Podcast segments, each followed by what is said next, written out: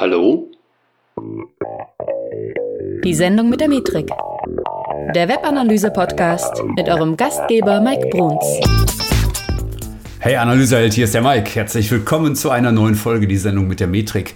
App and Web Property. Brauchst du schon das neue Analytics Tracking? Ist meine Frage heute an äh, mich selber. ja, also vor kurzem hat äh, Google eine neue Art Property veröffentlicht und die nennt sich App and Web. Und äh, mit dem, äh, ich sag mal, im Vorfeld schon genannten App äh, zeigt es auch schon, in welche Richtung das geht, beziehungsweise vielleicht auch ein Stück weit, woher das kommt. Ähm, direkt vorweg eine Info. Sie ist derzeit noch im äh, Beta-Stadium. Also Finger weg bei Produktivumgebungen. Ähm, du kannst es natürlich gerne ausprobieren in deinem Setup äh, oder auf einer Testseite oder wo auch immer. Äh, ich würde dir allerdings wirklich davon abraten, jetzt einfach zu sagen, ich setze voll auf dieses Tracking. Aber zum Ausprobieren ist es schon mal ganz nett. So, also wer Google Analytics kennt, ne, der weiß, dass es aktuell zwei Plattformen gibt. Und auf der einen Seite haben wir eben die Universal Analytics Plattform, mit der wir ja im Wesentlichen äh, Web-Traffic ähm, erfassen. Und das gleiche betrifft natürlich auch Global SideTech, ja. Äh, und es gibt eben zusätzlich Firebase für Apps. Und ähm, ja, diese neue Property, App and Web Property, die soll nun für naja, eine Vereinheitlichung dieser Trackings sorgen und äh, wird quasi damit, oder beide Bestandteile werden quasi integriert und ineinander verwoben und können ineinander verwoben ausgewertet werden. Das heißt, du hast wirklich eine Plattform, auf der du App- und Web-Traffic zeitgleich messen kannst. Also grundsätzlich geht es eben genau um dieses, naja, man, man sagt dann immer so Unified Platform. Ja? Unified App und Web Analytics bringt dir dann ich sag mal, auch ein flexibles Measurement mit. Und es geht eben heute dann eben nicht mehr nur um Seitenaufrufe und eben, ich sag mal, die derzeit relativ eng limitierten Ereignisse oder Events, je nachdem, wie du es nennen möchtest, äh, sondern es geht eben vor allen Dingen um ein ereignis- und nutzerbasiertes Messen. Mit der Möglichkeit eben wirklich vieles zusätzlich noch reinzuschreiben, vieles zu ergänzen. Und ähm, ja, das ist eigentlich so streng genommen schon die, die größte Änderung des ganzen Prinzips, dass wir eben weggehen von seitenbasierten Messen hin zu eventbasiertem Messen. Und das darf man nicht unterschätzen. Ne? Dazu gehört eben auch, ähm, dass viele Ereignisse schon direkt und ohne Probleme dann eben automatisch gemessen werden können. Also dazu gehören also bitte festhalten, ich sage jetzt das Wort Seitenaufrufe. Ja, auch Seitenaufrufe sind dort ein Event. Das ist jetzt kein eigenständiges Ding mehr wie in Universal Analytics, sondern Seitenaufrufe sind eine Art Event, die stattfinden können. Zusätzlich gibt es dann noch ein paar andere automatisch gemessene Sachen, sowas wie ausgehende Klicks oder Downloads oder ähm, die, das Scrolling oder ob Videointeraktionen stattfinden, also zumindest für YouTube-Videos, äh, die Site Search und so weiter. Ähm, aber ich sag's mal ganz ehrlich, eigentlich ist es das, was andere Tools schon seit, ähm, ähm, also ich glaube, ich habe neulich mal so eine Steintafel gesehen, auf der da stand. Ähm, denk mal an so ein Tool wie Heap oder, oder andere Tools, die das ebenfalls auf Eventbasis alles schon tun. Und Google hat sich da in den letzten Jahren wirklich sehr schwer getan, in irgendeiner Form mal nachzuziehen. Naja, und ich bin jetzt eben in der Vergangenheit häufiger was heißt Vergangenheit, in den letzten Wochen häufiger damit konfrontiert worden, dass mich Kunden gefragt haben oder Interessierte einfach gefragt haben, so hey, brauche ich das schon? Und äh, wie sieht das denn da aus? Und deswegen auch mal diese Folge hier dazu. Ja, also bei den neuen Ereignissen ist es so, die bekommen einen Namen. Das ist so, kannst du dir vorstellen, wie die aktuelle Ereignis-Category, also Kategorie. Ja, und im, dann kannst du zusätzlich eben maximal 25 weitere Parameter mitgeben. Das sind dann die sogenannten User Properties. Also Event Action und Event Label und, und der Value, der da dran steht, die sind also jetzt eher Geschichte. Ja. Und was dann auch noch dazu kommt, ist eben eine Cross-Plattform-Analyse. Also wir können damit geräteübergreifendes Tracking wirklich ermöglichen und vor allen Dingen auch plattformübergreifend. Das heißt, du hast auf der einen Seite halt App und auf der anderen Seite hast du dein Web und beide können zusammen in einer Property ausgewertet werden. Und das passiert eben dadurch, dass naja, die Ereignisse auf beiden Plattformen quasi gleich genannt werden können, wenn wir wollen. Ja? Und wir können sie dann eben auch gleichzeitig eben in Analytics erfassen. Ja, das ist so, ich sag mal, eigentlich so das, das größte Ding, was passiert ist. Also das stellt das Ganze auf extrem flexible Beine am Ende des Tages, ähm, hat aber auch einige Vor- und Nachteile, die ich dir gleich nochmal nenne. Äh, was noch dazu kommt, ist, dass es jetzt ähm, so ein Drag-and-Drop-basiertes Reporting gibt. Ja? Und ähm, da gibt es allerdings in der aktuellen Fassung noch relativ wenige vordefinierte Berichte. Mm, das, also auch diese Art der Berichte, die kennen wir durchaus aus anderen Tools. Ähm, ganz interessant ist aber zum Beispiel die Möglichkeit, jetzt dort auch Ad-Hoc-Funnel-Analysen zu machen. die eben nicht mehr nur URL-basiert sind, so wie im aktuellen ähm, kostenfreien Analytics zum Beispiel. Ähm, wir können auch Pfadanalysen machen. Musst du dir also vorstellen, wie diese Flowcharts, die wir jetzt aktuell in Analytics, in den Universal Analytics Berichten haben, nur dass wir sie halt wesentlich flexibler machen können. Und mit denen können wir dann halt viel, viel schneller und viel präziser einfach Einblicke in das Verhalten von Nutzern bekommen. Und äh, das macht uns insgesamt natürlich wesentlich flexibler, was die Analyse angeht. Dann gibt es noch ein weiteres Feature, das ist auch sehr hinschauenswert ist, würde ich mal sagen. Das ist so die, die Segmentüberlappung oder Segment Overlap heißt es, glaube ich, auf Englisch. Ähm, das ist halt auch ein Feature, das nicht zu unterschätzen ist, weil genau das zeigt, wie sich zum Beispiel verschiedene Nutzersegmente überschneiden oder eben auch nicht. Und so kannst du halt schneller ableiten, welches Verhalten bestimmte Gruppen untereinander zeigen. Ähm, ja, sieht ein bisschen aus wie ein Data Studio, muss ich gestehen. Also gerade diese Ad-Hoc-Analysen wo du halt äh, ein paar Felder mal irgendwo reinziehst und so weiter. Das Feature gibt es auch in Data Studio schon so. Ähm, ja, aber grundsätzlich ist es erstmal, natürlich bekommt das Ganze auch ein entsprechendes Facelifting in der, in der Benutzeroberfläche. Aber das bedeutet natürlich auch, wir haben jetzt eine Plattform gelernt, also Universal Analytics, natürlich noch längst nicht alle, aber sehr, sehr viele. Und, Entschuldige, ähm, aber das bedeutet einfach, dass alle irgendwo umlernen müssen. Und das sind jetzt eben nicht nur Nerds, die umlernen müssen.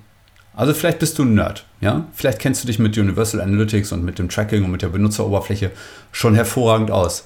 Aber denk mal an die vielen Leute da draußen, die das vielleicht noch nicht haben, die sich noch nicht so unfassbar firm in der ganzen Oberfläche sind und jetzt eine komplette um, ähm, ja, Umstellung eigentlich brauchen.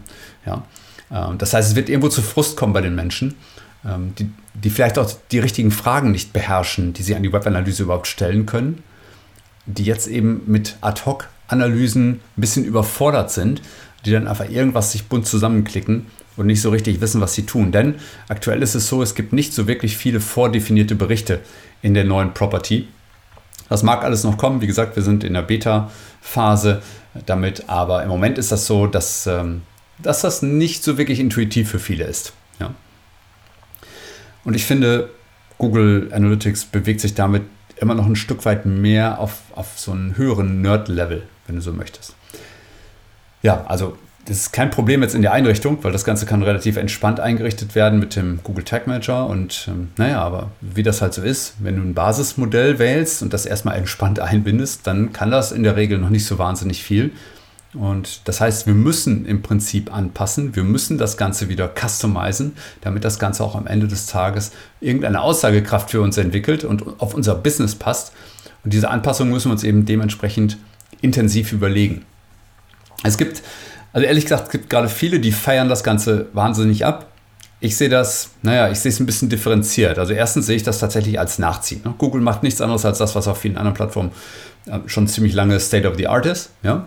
Äh, und das Zweite ist, wenn das eben aus der Beta rauskommt, dann kommt verdammt viel Arbeit auf alle zu, äh, wenn man es denn umsetzt.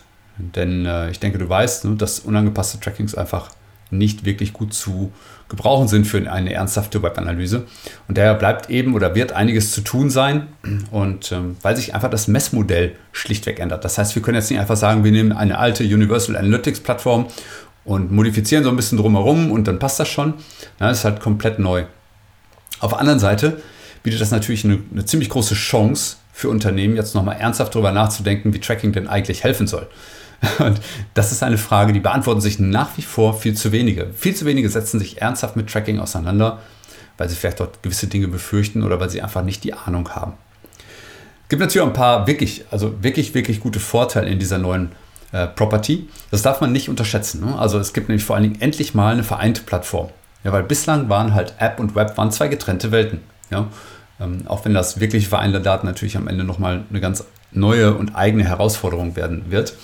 Ähm, es wird halt weiterer Vorteil, ich finde, es gibt viele automatisierte Events, die den Standard gegenüber heute schon deutlich anheben. Ja, das heißt, heute ist der Standard Seitenaufruf. Alles andere müssen wir zusätzlich ähm, implementieren. Und ja, das wird mit diesen vielen automatisierten Events schon ein bisschen besser. Dann, nächster Vorteil, das Ganze ist nutzerzentriert. Ähm, es gibt natürlich ein paar Dinge, die wir dafür tun müssen, um wirklich Nutzer klar zu identifizieren. Ja, Ähm, mal abgesehen davon, dass wir auch einen Datenschutz einhalten müssen an der Stelle.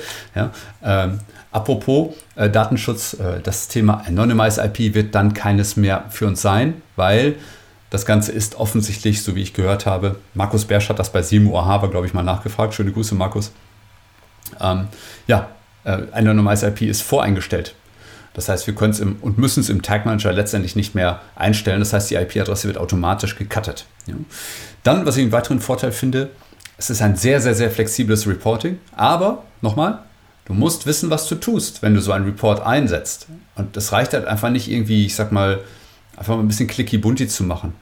Ja, mal abgesehen davon, dass die Reports zeitgemäßer aussehen, jetzt ähm, fehlt aber trotzdem natürlich irgendwo, ich sag mal, eine Anleitung, wie du das in deinem Business auszuwählen hast, was du da tun musst. Das heißt, du musst erstmal darüber im Klaren sein, was dir die Webanalyse bringen soll. Und da hapert es wirklich bei den allermeisten noch, leider. Ähm, derzeit, weiterer Vorteil, derzeit gibt es halt kein, kein Sampling. Derzeit noch nicht, sage ich mal. Und es gibt auch aktuell kein Hit-Limit. Ja?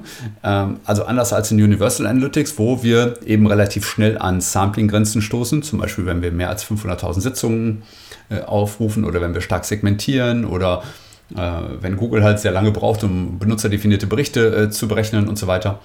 Ähm, und eben das Hitlimit von maximal 10 Millionen Hits im Monat, die mal mehr, mal weniger stark ausgereizt werden. Ähm, aber ich glaube nicht daran, dass das kostenlos bleiben wird, ehrlich gesagt. Weil irgendwo muss ja ein Kaufanreiz dafür da sein, dass es auch eine 360-Variante gibt. Natürlich gibt es dann viele, viele bessere Konnektoren und so weiter. Ähm, aber ehrlicherweise, äh, ich habe auch schon Screenshots gesehen, beispielsweise in einem äh, Blogpost bei Simo Ahava, äh, wo schon einiges über Sampling berichtet wurde. Und äh, ja, ehrlich gesagt würde ich immer sagen, äh, jetzt noch keine Panik an irgendeiner Stelle, sondern erstmal abwarten, was da noch weiterkommt. Das ist alles noch Beta. Wenn wir über Vorteile reden, müssen wir natürlich auch über Nachteile reden. Ja? Und ähm, ja, Nachteil ist halt ganz klar, wenn du die Vorteile nutzen willst, dann musst du ein komplett neues Setup durchziehen. Ich lasse das mal kurz so stehen. Ja? Es geht leider nicht, dass, ähm, dass du irgendwie bestehende Installationen zusammenführst, ja, oder dass sie einfach übernommen werden. Ähm, gerade weil beim App-Tracking ja aktuell schon ziemlich viel Aufwand drinsteckt und natürlich kein Unternehmen begeistert wäre, das mal eben umzuwerfen. Nur weil Google sich jetzt irgendwas Neues überlegt hat. Das, ist halt, das ist halt schon schwierig, erstmal durchzusetzen, weil es auch immer Zeit braucht, ein Tracking aufzusetzen und sich Gedanken darüber zu machen, was will ich denn überhaupt hier messen. Vor allen Dingen, wie will ich es dann vereint messen, Web und App. Und ähm, es ist zwar möglich, irgendwie bestehende Firebase-Installationen ähm, jetzt in, in, eine solche Property zu verwandeln und damit hast du halt noch gar nichts gewonnen, wenn du die Web-Applikation nicht mitnimmst. Beziehungsweise wenn die Web-Applikation, die du jetzt messen willst, einfach gar nicht zu dem App-Tracking passt. Ja, also in Summe behaupte ich, musst du immer noch äh, eigentlich alles neu machen. Dann sind diese automatischen Events derzeit noch beschränkt. Das ist auch ein Nachteil in Anführungszeichen, weil die ja schon viele Vorteile bieten. Äh, die nehmen dir auch vieles in Arbeit ab, aber die sind einfach noch ausbaufähig. Ja? Also nicht vergessen, es ist Beta, da wird noch was dazukommen.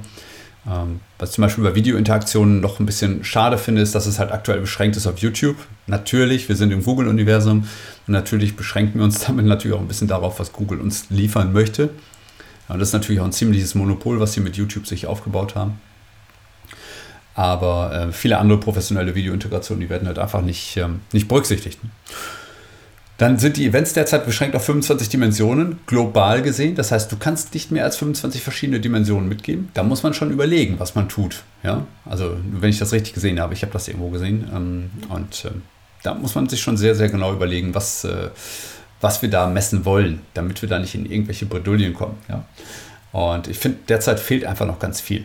Ja, also wenn man sich jetzt die, ähm, die Verwaltungsebene zum Beispiel anschaut, es ist noch nicht möglich, einen Verweisausschluss zu hinterlegen. Das heißt, wenn wir dort zum Beispiel Zahlungsanbieter haben, die uns Traffic schicken, werden die die Conversions bekommen durch die Attribution. Ja?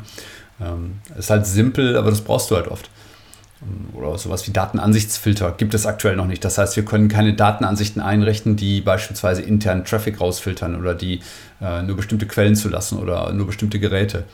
Und das kann das aktuelle Analytics natürlich alles in sehr starker Form schon und wir haben uns alle auch irgendwo drauf eingeschossen und es gibt eben viele Berichte da draußen, die genau das eben zeigen. Ähm, ja, natürlich betrifft das dann auch sowas wie, wie soll die Nutzerverwaltung denn aussehen? Ja? Also wenn du jetzt eine Datenansicht haben möchtest mit bestimmten Filtern, dann gibt es vielleicht nur bestimmte Nutzer, die dafür Interesse haben, beziehungsweise die das überhaupt sehen dürfen. Und auch das ist dann natürlich erstmal gerade nicht möglich. Und nicht zu unterschätzen, wir müssen das ganze Ding einfach neu lernen. Denn fürs ganze aktuelle Analytics gibt es halt, wie gesagt, schon eine Menge Infos, eine Menge Hilfe und ziemlich sinnvolle Tutorials sogar da draußen. Es gibt Hilfegruppen, so wie unsere Facebook-Gruppe zum Beispiel, die digitale Webanalysehelden. Äh, und es gibt halt zumindest technische Tutorials, äh, wenngleich das Business oder dieser Business-Gedanke in vielen einfach erstmal schlichtweg fehlt. Ähm, und mit der neuen Version wird das Ganze natürlich ziemlich bunt. Ja, das heißt, wir haben sehr viele verschiedene Integrationen, die wir bedienen müssen. Muss man schon aufpassen, dass man nicht durcheinander kommt. Ähm, und vor allem ähm, alle, die jetzt schon Schwierigkeiten hatten zu folgen, die werden sich einfach darüber wundern, was jetzt Neues passiert und sich vielleicht sogar ein Stück weit darüber ärgern. Die Analytics-Installationen, die werden sich einfach auch nicht mehr ähneln. Sie werden halt sich sehr, sehr stark also wenn du auf der einen Property bist, werden sie sich möglicherweise sehr, sehr stark von der anderen Property unterscheiden. Das heißt also, die Learnings, die du in dem einen hast, wirst du nicht zwangsläufig auf das andere übertragen können, weil halt weniger Standard da ist, weil einfach viel mehr individualisiert werden kann. Und wie gesagt, es gibt Menschen, die feiern das komplett ab, weil du natürlich damit stärker aufs Business gehen kannst, keine Frage. Auf der anderen Seite wird es natürlich schwerer, ähm, ich sag mal, gerade für Menschen, die über mehrere Properties sich zum Beispiel äh, mit Daten beschäftigen, das Ganze auch noch äh, irgendwie vernünftig abzubilden. Ja, und äh, irgendwann wird es diesen Schritt wohl geben müssen, ja, weil irgendwann ist Beta vorbei und irgendwann wird dann wahrscheinlich auch Universal Analytics eingestellt. Kann noch fünf, sechs, zehn Jahre dauern. Vielleicht wird es auch einfach nur nicht mehr weiter supported und es kann trotzdem weiter betrieben werden. Aber wie gesagt, das Ganze kann noch dauern. Ähm, auch heute sehe ich ja immer noch wieder irgendwelche Classic Analytics mit den alten GAQ Push Codes, die als Tracking Code immer noch irgendwo rumgeistern mit all ihren Nachteilen. Und ähm, ich finde einfach, ähm, wenn Google jetzt auf die Idee kommen sollte, diese neue Property zum Beispiel hart durchzudrücken und hart durchzusetzen und das alte mit einem, ja, so wie jetzt bei, beim Mobile SDK, ähm, einfach abzuschalten irgendwann, äh, dann werden sie sicherlich sehr, sehr viele Kunden äh, verlieren, die das ganze Thema bedienen wollen. Also ja, mal ein kurzes Fazit würde ich mal vielleicht nochmal sagen. Also, das kriege ich in ein paar Worten raus. Auf der einen Seite nette Features, die da auf uns zukommen, aber auch viele, viele Herausforderungen, die ebenfalls kommen. Deswegen also bitte keine Eile. Nutzt das aktuell bitte nicht produktiv, testet das aber gerne aus, versucht einfach mal an das Klicken und, und äh, Ziehen zu gewöhnen, was man da jetzt tun kann. Und äh, ja, das wäre so die, die Kernmessage für die neue App Web Property. Und äh, wenn du zum passenden Zeitpunkt einfach wissen willst, wie du es bei dir nutzen kannst, ja, also wie wir das in deinen Shop oder in deine Website einbetten können, damit du damit mehr, mehr Gas geben kannst, damit du auch am Ende was davon hast und nicht nur ein neues cooles Feature hast, dann kannst du dich gerne bei mir auf einen Termin melden. Unter metrika.de slash Termin und dann melde dich mal zu einem kostenlosen Strategiegespräch mit mir an und ich zeige dir dann auch, wie das, wie das gehen könnte oder was wir dabei berücksichtigen müssen und ob du es jetzt überhaupt wirklich schon brauchst oder wie du da rangehen kannst und es testen kannst und welche Möglichkeiten du dann am Ende hast, deinen Shop damit besser zu machen. Und äh, vergiss nicht, diesen Podcast abonnieren ja, und bewerte ihn bitte, bitte. Es würde mich super freuen, wenn dir diese Folge ein bisschen Aufschluss gegeben hat. Sie war übrigens eine Anregung äh, zweier Personen, einmal von Nathalie und einmal von Martin. Habt vielen Dank, ihr beiden. Äh, es war sehr hilfreich, äh, euren Tritt in den Hintern dafür zu bekommen. Ne? Und äh, wie gesagt, metrika.de slash Termin, wenn du mal wissen willst, wie wir das bei dir irgendwann mal äh, nutzen können. Ich verlinke unten noch in den Show Notes ein paar Blogposts, die dich noch weiter zu dem Thema informieren, weil im Podcast ist natürlich ohne visuelle Information das Ganze ein bisschen schwierig.